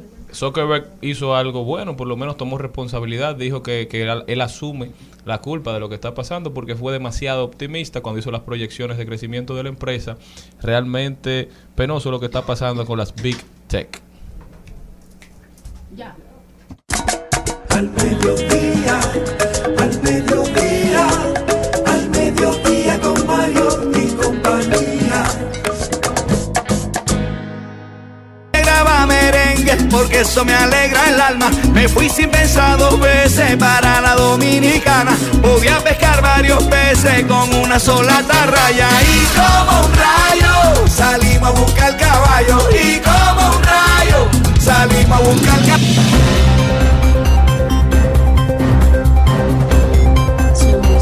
A rodar por el mundo, señores. Y si usted jugó la lotería norteamericana, si usted jugó el Powerball, le tengo malas noticias. No ganó. El mundo, el premio más grande en la historia de las loterías del mundo, que era de 2 billones de dólares, se lo ganó una persona en el día de ayer. Ayer los números ganadores fueron el 10, el 33, el 41, el 47 y el 56. Y el Powerball, el número mágico, fue el 10. La persona que se ganó este ticket lo compró, lo compró en un lugar que se llama Joe's Service Center, centro de servicio Joe en Altadena, California, en la ciudad de Altadena, California. El dinero que recibirá después de impuestos es 997 millones de dólares. Y si usted no pensaba que a la persona le podía ir mejor, la realidad es que esta persona que compró el ticket en California no tendrá que pagar eh, eh, impuestos estatales, solamente los Oh. impuestos federales, porque en el estado de California la lotería no tiene eh, impuestos. Es decir, Ah, pero que Cristian vaya a jugar para allá. que le tocan 997 millones de dólares frío.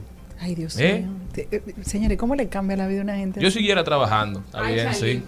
No, Eh, claro que seguro, Bueno, tal vez cambia de trabajo. ajá. Ajá. O- aquí, hay varios que se han sacado la lotería y vuelven a pobres Yo fácil, conozco. rápidamente. No, no, pero que se saca un billón de dólares. Bueno, yo tengo otra noticia. Me voy a una artista internacional y me llamó mucho la atención, lo voy a decir en este segmento, porque la acción que está haciendo, ojalá, como aquí hay cosas en el mundo que se vuelven virales o que limitan, ojalá pudieran imitar esto. Y ella dice, he visto como algunos artistas gastaban 40 mil dólares en una sola botella.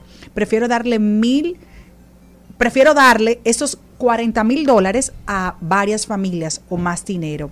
Esta es una artista, la que canta Mala Mía, la canción que grabó por primera vez junto a Bizarrap, y ya tiene más de 150 millones de visualizaciones en YouTube.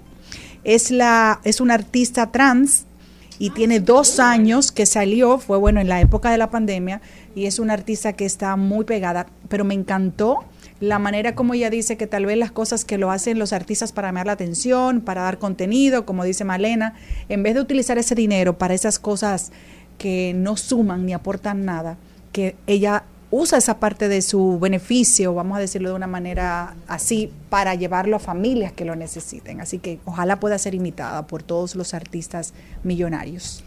Yo lamentablemente me voy a Haití y es que la Sociedad Interamericana de Prensa, la CIP, condenó el asesinato del periodista Fritz Dorilas, el octavo abatido este año en Haití. La organización subrayó la inseguridad en la que trabajan los comunicadores dentro del clima que, golpea la violencia generalizada en el país caribeño. Fritz Dorilas, coanfitrión del programa sabatino El Derecho a la Ley y la Justicia, fue asesinado el 5 de noviembre en la comunidad Tabarré, al noreste de la capital haitiana. Pasa sus restos. Que si vengo pesadita, que si ya tengo tetita, si me tire con tu gato, mala mía. Que si vengo a tu motor, vengo desde el malecón, si no entiendes lo que digo, mala mía. Santa Rosa Bayamón, mi niña de corazón, si no aguanta calentón, mala mía. La mala varita, soy una tanita, estoy cachando puntos con su bola por el hilo. De paso, de paso y repaso. En Al Mediodía, con Mariotti, con Mariotti y compañía. Te presentamos De paso y repaso. Oh, Dios mío, qué alegría, qué alegría poder estar aquí en este momento y tener como invitada a una amiga muy especial, a una periodista, documentalista, productora de radio, también productora de televisión, comunicadora con muchos años de experiencia y sobre todo con muchos aportes a la sociedad dominicana a través de su compromiso con el periodismo. Y estoy hablando nada más y nada menos que de Amelia de Chance. ¡Amelia! ¡Uh! Hola, es un gustazo saludarlos a todos ahí en cabina. Excelente. Yo te veo, yo, yo, yo no sé si tú tienes tu cámara apagada, pero yo veo como una, como si fuera foto. una pequeña ventanita que da a donde al Central Park. La ventana, no es la ventana de mi casa, estoy en casa. Lo que pasa es que yo veo toda, no los veo a ustedes, digo, ajá, entonces yo con la cámara abierta y ellos no, no es justo. Claro, claro, claro que es justo y claro que es una alegría eh, recibirte eh, en este momento tan especial para ti, para la República Dominicana y, sobre todo para los televidentes del matutino El Día, tu- tus escuchas en la radio y todo. Era muy especial, era muy especial eh, o sorpresivo, ¿no? Ver que tú dejaste un, un espacio donde tenías mucho poder, mucho impacto social para irte a estudiar a los Estados Unidos. ¿Cómo, una periodista de más de 20 años de ejercicio eh, toma una decisión así? ¿Cómo y por qué?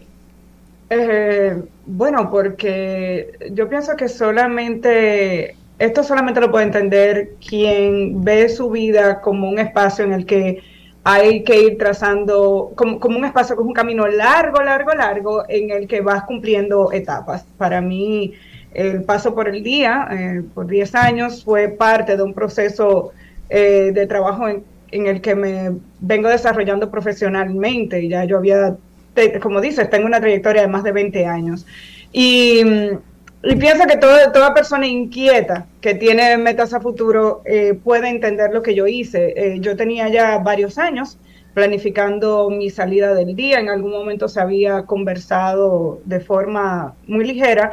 Lo que sí es que no teníamos la pandemia enfrente cuando yo decidí que quería continuar con lo que había sido siempre mi aspiración, trabajar en algún momento en el área de documentales o desarrollar documentales en el futuro.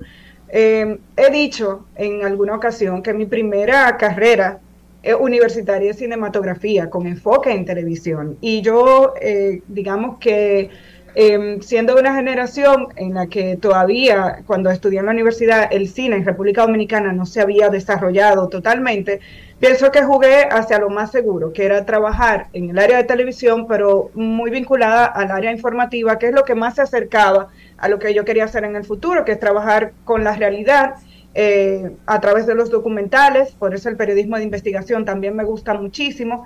Y lo que yo estoy haciendo ahora es continuando el camino que me decidí, que decidí emprender cuando salí de la escuela con tan solo 17 años. Entonces, cuando cuando hablamos cuando hablamos de, de Amelia ya en ese sentido ha, ha pasado más de dos años y ya llegaste al final de tu preparación profesional y hay buenas noticias relacionadas con, con el resultado de esa eh, instrucción, de esa nueva formación que adquiriste. Cuéntanos de qué se trata. Bueno, eh, ya yo presenté mi, tesis final, que eh, tengo el orgullo de decir que pude desarrollar un proyecto corto, que era lo que la universidad me exigía, que se llama In Search of a Blue Heart o En Busca del Corazón Azul, que no es más que un trabajo relacionado con la búsqueda del Larimar en la República Dominicana. Y digo que me llena de mucho orgullo trabajar este tema porque es un tema nuestro y es el tema que presenté ante la universidad. Y ese proyecto, En Busca del Corazón Azul, eh, fue seleccionado eh, por mi universidad para presentarlo a su vez al comité de selección de Doc NYC, que es el festival de documentales más importante de Nueva York. Así que mi proyecto fue- pasó la prueba y mañana a las 4 de la tarde en el cine de Cinepolis de Chelsea eh, se presentará por primera vez, así que tiene la categoría de World Premiere, eh, mi documental In Search of the Blue Heart. Es una historia... Ah, eso, eso eh, te, eso te quería preguntar. O sea, ¿qué significó para ti eh, hacer ese documental? ¿Cuál fue, cuál fue la mecánica que, que utilizaste, la técnica? Y, y cómo, y cómo fue, dónde se realizó? ¿Cómo fue la experiencia? Eh, vi, eh, estaba viendo algo sobre el documental y vi que está centrado, aunque va a buscar la piedra azul como si fuera una piedra filosofal, se enfoca de repente en, en, en el ser humano que vive y convive eh, en esos espacios, descubriendo cada día esas pequeñas joyas eh, para, no, para orgullo de nosotros y para sorpresa del mundo, ¿no? Así es, Maribel. Yo creo que la diferencia de este trabajo con otros proyectos que también admiro y, reportajes que se han hecho sobre el Larimar en la República Dominicana es el enfoque. Eh, yo decidí en esta ocasión descubrir la vida del minero. Es eh, un trabajo que está muy vinculado a lo que a mí me gusta mucho, que es entender la gente. Entonces, a través de la vida de, o de la historia de Daniel, que es un minero que ya tiene 32 años, entrando a los túneles desafiantes, riesgosos y peligrosos túneles de donde se extrae el larimar en la República Dominicana, busca en este momento hacer la última extracción, la última expedición para retirarse como piquero, que es la persona que eh, extrae el larimar, es la persona que pica la piedra para entonces subirla o sacarla de los túneles para su comercialización. Esa es la aspiración de Dani y es la historia que encontré a través de múltiples entrevistas. Eh, lo desafiante de este proyecto fue que yo tuve que asumir todos los roles eh, importantes de esta producción y, y es el mayor regalo y es lo que me gustaría también que la gente le quede primero la historia. Eh, Creo que las pocas personas que lo han visto el trabajo les ha sorprendido cómo trabajan los mineros y cómo piensan. Eh, creo que no se ha explorado lo suficiente este tema y estamos en un momento que en el que se está hablando sobre la mina, así que es oportuno que tengamos la oportunidad de ver y entender la manera en la que trabajan, cómo trabajan y cómo piensan y que los escuchemos a ellos, a los mineros, a través de la historia de Dani y del grupo con el que trabaja.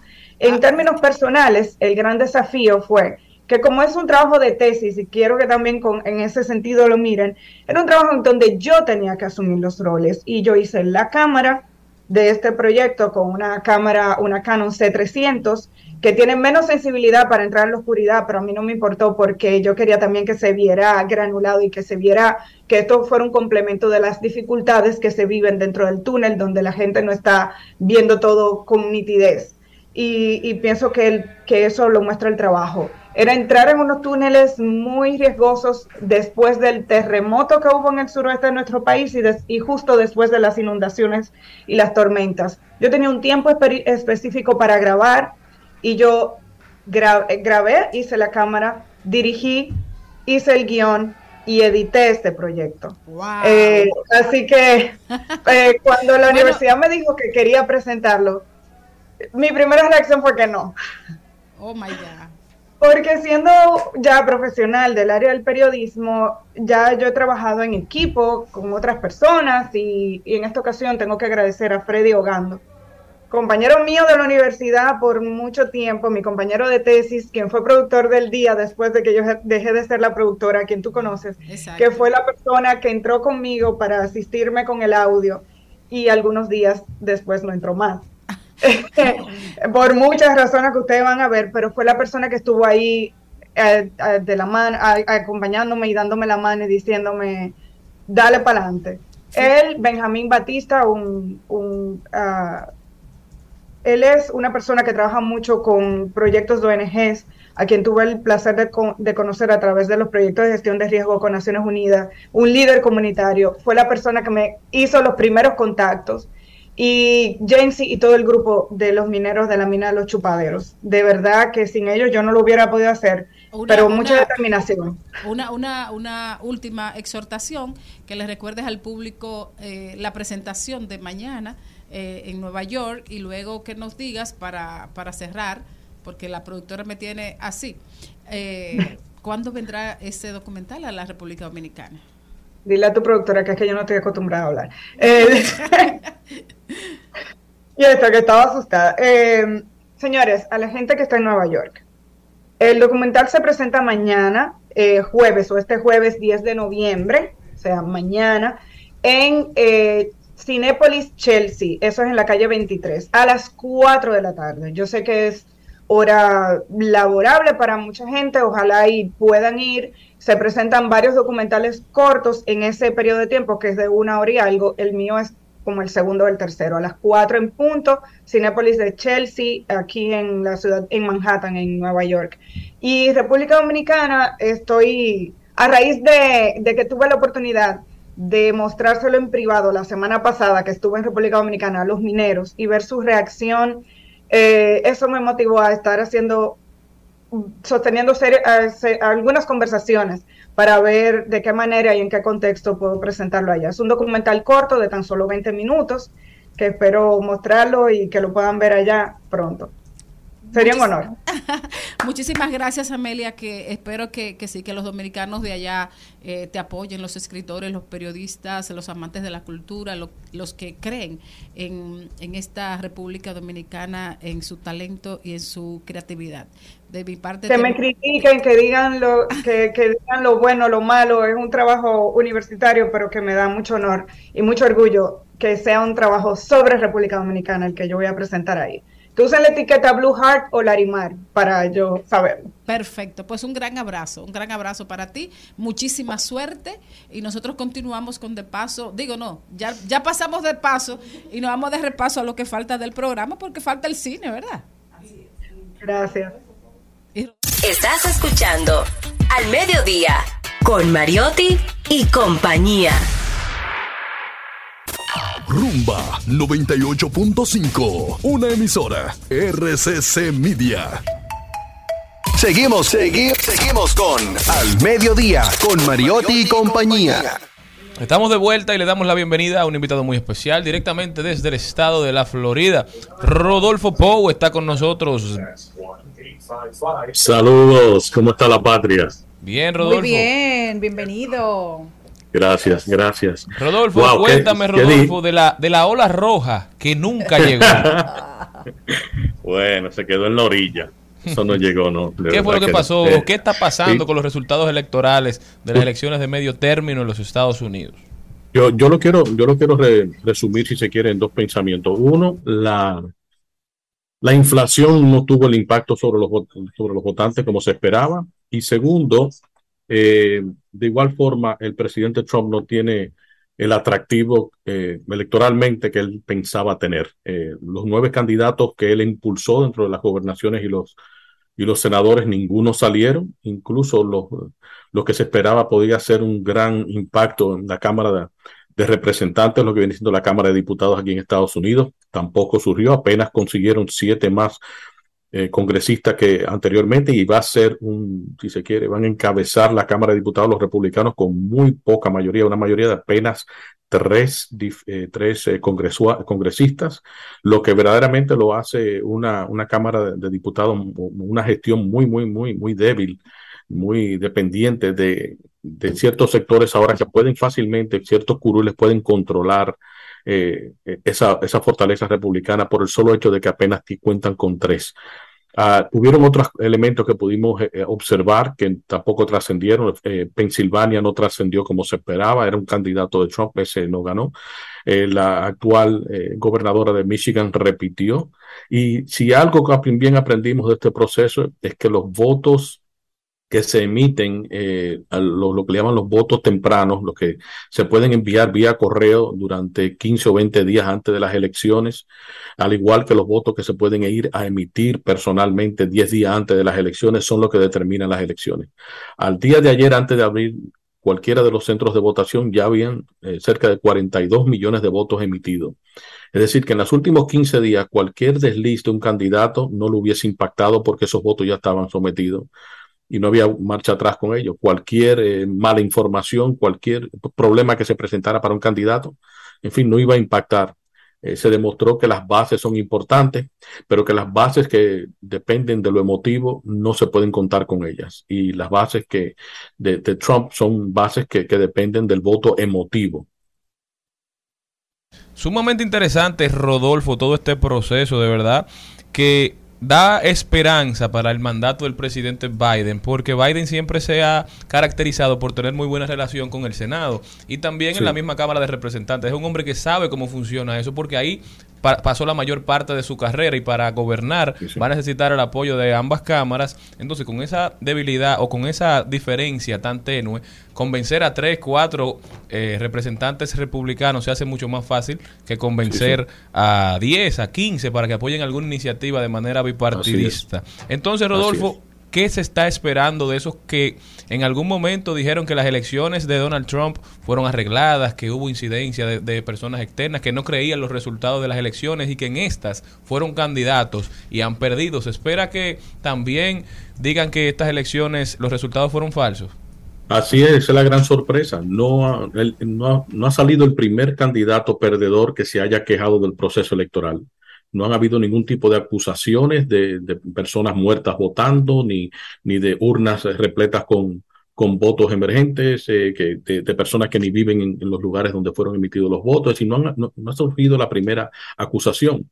Eh, y que vale resaltar, era una de las, de las grandes preocupaciones del proceso electoral, que la democracia se debilitara por las grandes acusaciones. Y reitero, de los nueve candidatos que negaban las, las elecciones pasadas del 2020, donde perdió el presidente Trump, eh, esos nueve candidatos perdieron sus propias elecciones. Es decir, esos que aspiraban a ser gobernadores y senadores no terminaron ganando. Eh, Esas personas que negaban esos resultados no, no calaron. Finalmente eh, se votó en contra de ellos. Entonces, algo que hay que resaltar también es que, miren, en el 94, eh, cuando Clinton se presentó a sus primeras elecciones de medio término, perdió con cin- 54 congresistas. 54 congresistas, eso fue inconcebible, ¿verdad?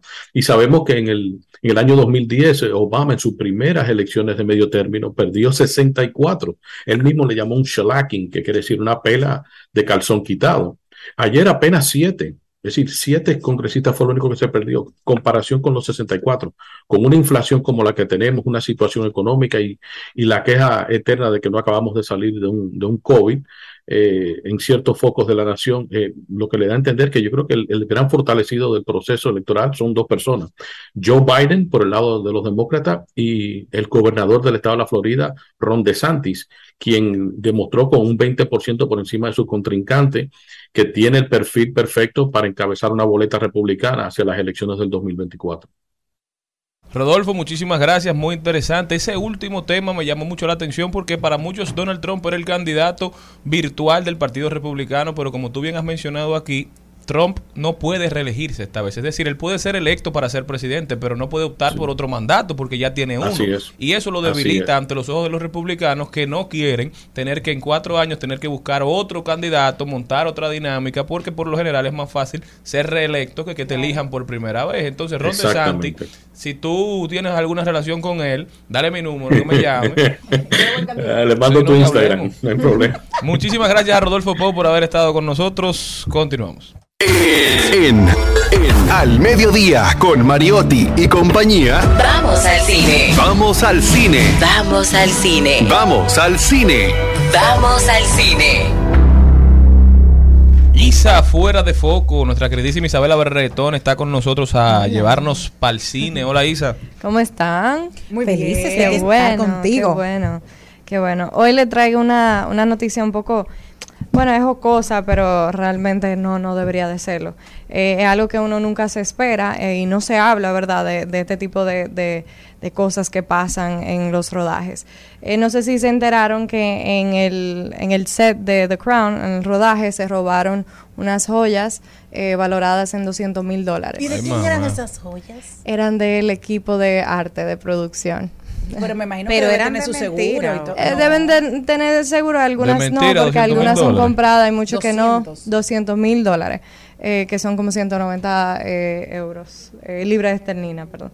Y en, en todo el caso, lo que, lo que es lo más jocoso que, que ocurre con esto es que había un muñeco ficticio eh, de, de un cuerpo, ¿verdad? Un cadáver, que también se robaron. Entonces parece que las personas que se robaron eh, las ollas se roban el muñeco también y botaron el muñeco en un río.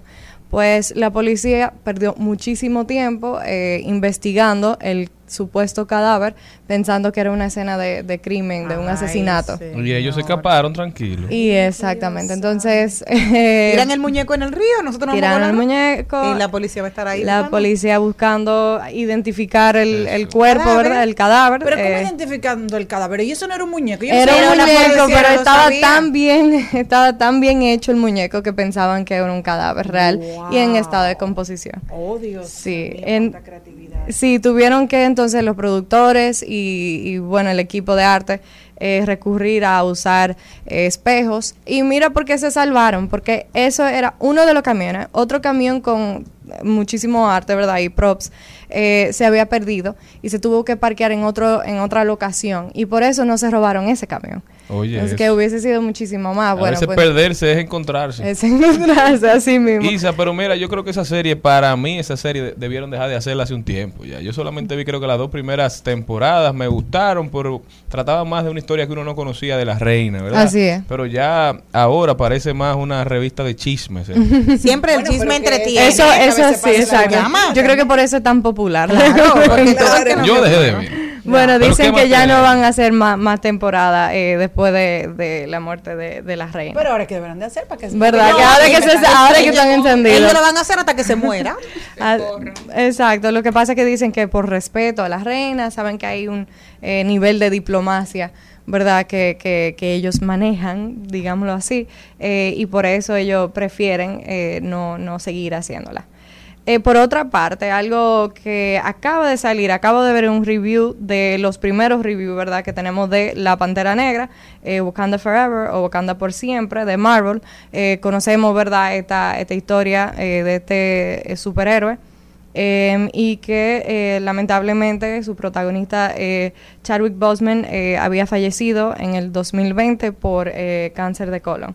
Pues esta vez eh, vamos a ver eh, lo que ocurre en, en Wakanda luego de que, que muere el rey. Eh, dicen que en los reviews, al parecer es una de la, la historia de Marvel eh, más emocional. Obviamente tiene esa, ese, verdad, ese peso eh, que aparte de la historia narrativa, sabemos lo que pasó de- detrás de cámara y pues obviamente tiene un valor eh, increíble. Interesante como estas grandes productoras han tenido que cambiar su manera de actuar conforme la sociedad va cambiando, porque en otros tiempos un protagonista fallecía y buscaban otro actor y el personaje seguía vivo. Ahora, Así es. como el personaje tuvo tanto peso, el primer superhéroe negro en toda la historia, la primera película protagonizada por actores negros casi en su totalidad. Y el respeto que, que le tenía la ganó, comunidad sí. actoral a Chadwick Boseman tuvieron que matarlo en la película. En la también. película también, sí, así es.